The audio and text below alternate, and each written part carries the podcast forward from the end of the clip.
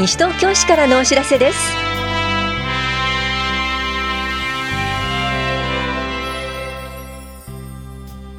今日は新しい公園の名称を決める投票。休日診療を行っている当番の病院などについてお知らせします。インタビュールームお話は西東京市障害福祉課の榊幸代さん。子ども家庭支援センターのどかの大日美咲さんと高齢者支援課の大貫沙織さんです。テーマはその笑顔を守れるのはあなたです。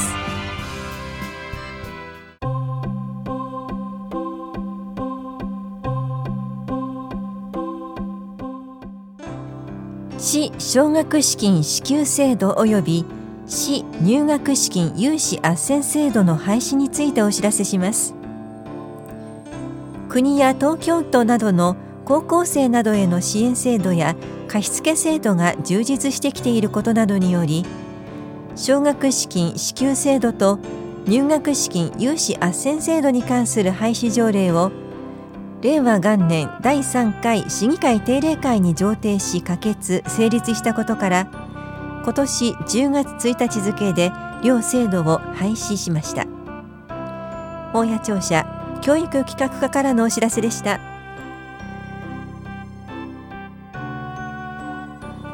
休日診療のお知らせです。今日この時間診療を行っている病院は向こう大町3丁目の武蔵野特集会病院と中町1丁目休日診療所です。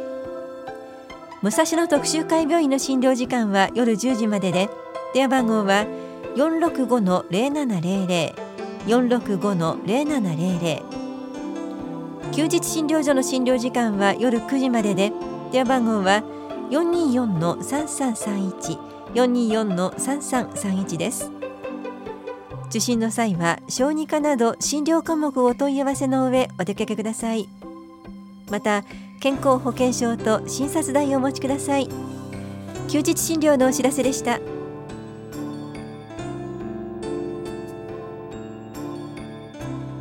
暮らしヘルパー養成研修のお知らせです。これは訪問介護の仕事をするための基礎研修で修了者は家事援助を行う市独自基準の訪問サービスの従事資格が取得できます。ただし採用されるとは限りません。受講できるのは高齢者への家事援助の仕事に従事する意欲のある18歳以上の方で高校生は除きます。この研修は11月27日水曜日と28日木曜日。いずれも午前9時から午後5時まで防災センターで行われます。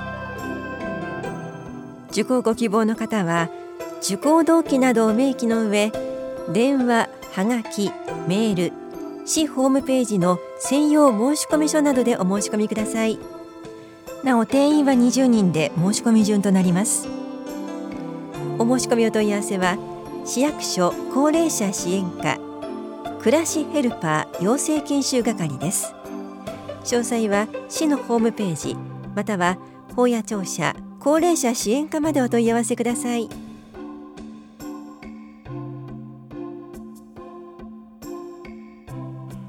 離乳食講習会ステップのお知らせです。市内在住の6ヶ月から9ヶ月までの乳児と保護者を対象に離乳食の中期食から後期食のお話非食歯科の話をします。この講座は11月26日火曜日午後1時15分から3時まで田無総合福祉センターで行われます。受講ご希望の方ははがきかメールでお申し込みください。締め切りは11月5日です。お申し込みお問い合わせは健康課までどうぞ。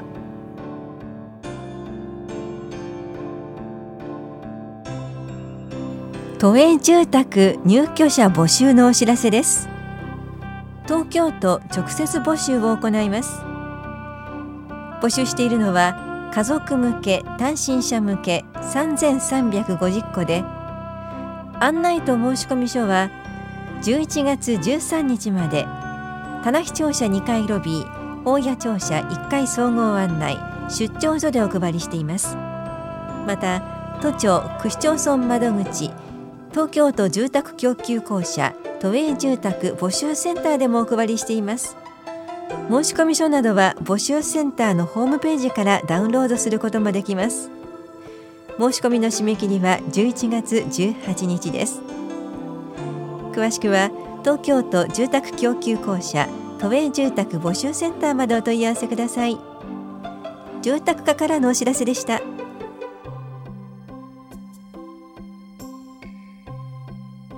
ピアカウンセリングのお知らせです。障害児の親や障害者が相談員となって同じ立場から相談を受け一緒に考えます。対象は就学前から高校生までの障害児の保護者です。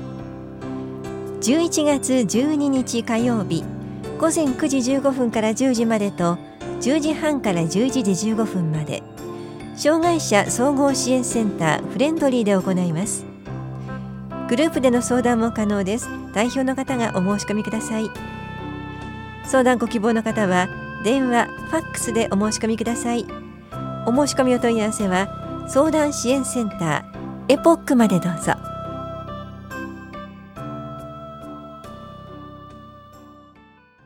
インタビュールームお話は西東京市障害福祉課榊幸代さん。子ども家庭支援センターのどか大西美咲さん、高齢者支援課大貫沙織さん。テーマは、その笑顔を守れるのはあなたです。担当は近藤直子です。11月は児童虐待防止推進月間です。残念ながら子供の命が奪われる事件は後を絶ちません。子供はもちろんですが、権利が守られるべき存在は子供に限られていません。今日は児童虐待のほか、高齢者、障害者虐待についても伺います。それでは、まず、虐待とはどういう行為を指すのか、それぞれに伺っていきます。まず、児童虐待というのはどういう行為を指すんでしょうか、大西さん。児童虐待は子供の心身の発達及び人格の形成に重大な影響を与える行為です。児童虐待では身体的虐待、性的虐待、心理的虐待、ネグレクトの4種類に分類されます。それではその他高齢者、そして障害者の虐待というのはどういう行為を指すのか、これは大貫さんに伺います。はい。高齢者虐待、障害者虐待は先ほどの4種類の虐待に加え、経済的虐待も含まれます。高齢者、障害者、児童、それぞれの虐待の発生状況についても伺っていきます。それでは、高齢者虐待について大貫さんいかがでしょうか？高齢者虐待の相談通報件数は毎年少しずつ増加傾向にあります。障害者虐待については榊さんいかがでしょうか？障害者虐待についても、えっと、平成24年に障害者虐待防止法が施行されてきて、えっと、周知されてきたこともありまして増加傾向にあります。特に関係者からの相談が多い傾向があります。大西さん児童虐待はいかがですか？児童虐待では通告件数が平成25年度から平成30年度にかけて約6倍に増加しています。虐待防止対策というのはそれぞれの状況によって様々あるかと思いますが、特に大切なことはどんなことだと思いますか？大西さんいかがでしょうか？はい。虐待は身近なところで起こり得ることです。誰も虐待をする側になる可能性があると思ってアンテナを高く、いざという時は躊躇なく連絡をしていただけたらと思います。躊躇なくということでお話しいただいたんですけれども、例えば、虐待が行われているようだと思いながらも確証がなくなかなか行動に移れないという人もいると思うんですがこれは大貫さんいかがですか？はい虐待かもという疑いの時点で連絡をしていただければと思います。確認の結果、虐待ではなかったとしても責任を問われることはありません。通報した方の個人情報は守られますので、誰が通報したかを知られることはありません。それでは相談窓口について伺っていきます。まず児童虐待の相談窓口について大西さん教えてください。子ども家庭支援センターのどかでは平日9時から16時に相談を受け付けています。えー、障害者虐待については榊さんいかがでしょうか？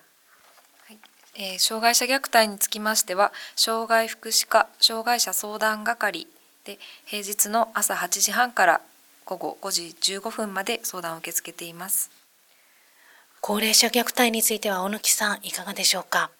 はい、高齢者虐待については高齢者支援課で相談を承ります平日8時半から午後5時15分まで相談を受け付けております。その他、地域包括支援センターでも相談を受け付けております。地域包括支援センターというのはどういう施設でしょうか？はい。地域包括支援センターとは、市内に8カ所あります、65歳以上の方の身近な相談窓口となっております。え、お住まいの地域でより身近に相談できる場所となっております。それぞれの相談窓口の連絡先は、広報西東京11月1日号一面の記事をご覧になってください。最後になります。ラジオをお聞きの皆さんへ一言いただきます。榊さんお願いします。11月8日朝9時から児童高齢者障害者虐待防止キャンペーンとしまして田無駅とひばりが丘の駅付近で、えっと、キャンペーングッズを配布する予定ですぜひお立ち寄りくださいありがとうございます。インタビュールーム。テーマは、その笑顔を守れるのはあなたです。お話は、西東京市障害福祉課、榊幸代さん。子ども家庭支援センターのどか、大西美咲さん。高齢者支援課、大貫沙織さんでした。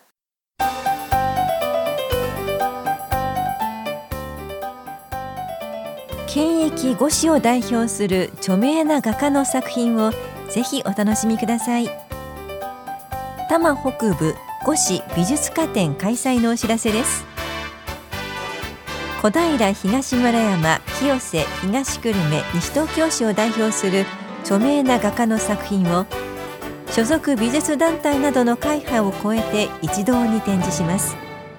また期間中には子どもから大人まで楽しめる対話による美術鑑賞体験会を開催します。美術家展は11月22日から18日まで。キラットで行われます。体験会は26日火曜日の10時半からと11時半からのいずれも30分間です。詳細は市内公共施設などで配布しているチラシまた市のホームページをご覧ください。文化振興課からのお知らせでした。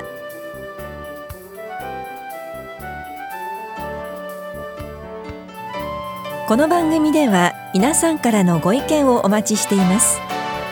FM 西東京西東京市からのお知らせ係までお寄せください。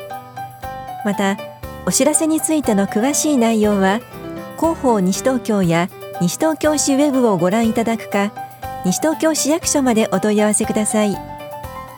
電話番号は042-464-1311 042 464-1311番です。以上西東京市からのお知らせ亀井さゆりでした。